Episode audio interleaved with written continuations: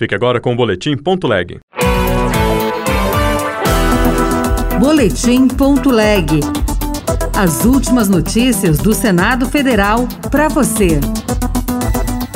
Medidas provisórias voltarão a ser analisadas por comissões mistas. E a gente não é pego de surpresa em relação ao que foi elaborado na Câmara e depois tendo que votar aquilo que já vem pronto sem tempo para poder voltar para a Câmara.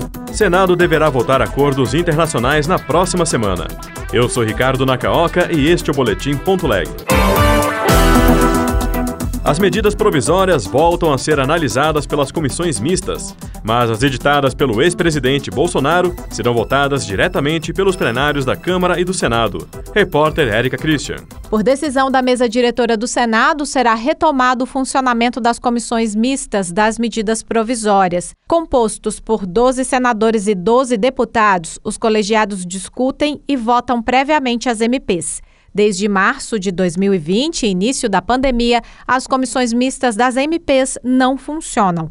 O primeiro secretário do Senado, Rogério Carvalho, do PT de Sergipe, lembrou que os senadores votavam medidas provisórias de última hora sem a possibilidade de alterá-las, sob pena de perderem a validade. E a gente não é pego de surpresa em relação ao que foi elaborado na Câmara e depois tendo que votar aquilo que já vem pronto sem tempo para poder voltar para a Câmara para que a Câmara possa se posicionar. O senador Ciro Nogueira, do PP do Piauí, também defendeu a retomada do trabalho das comissões mistas das medidas provisórias. Só temos a aplaudir essa decisão, acho que é fundamental para que as medidas provisórias cheguem, já instruídos, senadores informados.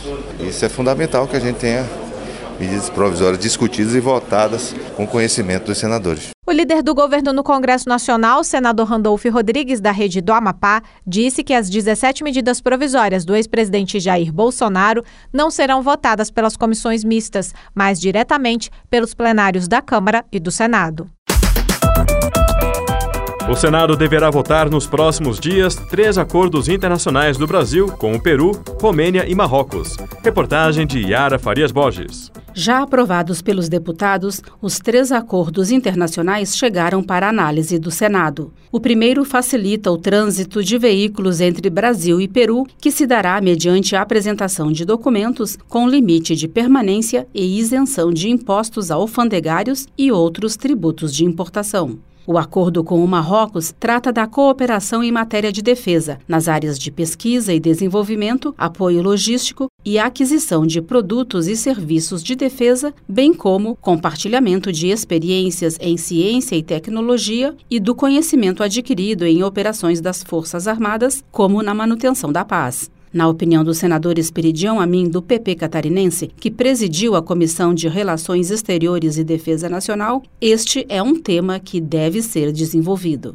Acho que é muito importante também que a gente desenvolva mais atividades no campo da defesa nacional. Não apenas em relação às Forças Armadas, mas algo que é transversal em relação às Forças Armadas e também à sociedade, que é a defesa cibernética.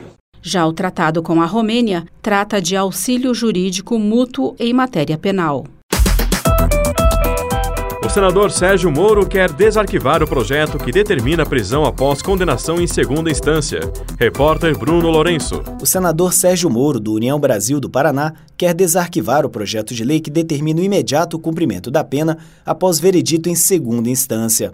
Para Sérgio Moro, a prisão após condenação em segunda instância é uma necessidade não apenas para punir os criminosos de colarinho branco, mas também assassinos e estupradores capazes de pagar bons advogados. A prisão em segunda instância é fundamental para a gente quebrar a impunidade dos crimes no Brasil.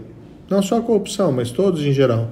Isso, infelizmente, foi revisto pelo Supremo Tribunal Federal em novembro de 2019, resultou na soltura, infelizmente, de vários criminosos e tem tirado esse déficit de punição de quem comete um crime. Quem cometeu o crime tem que ser responsabilizado. Aprovada pela Comissão de Constituição e Justiça, a proposta esclarece que no Código Penal a condenação criminal por órgão colegiado deve ser cumprida.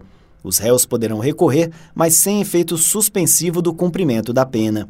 O texto admite a possibilidade de o Supremo Tribunal Federal ou Superior Tribunal de Justiça aplicarem a suspensão da pena, desde que o recurso não seja meramente protelatório e levante questão legal relevante capaz de gerar jurisprudência.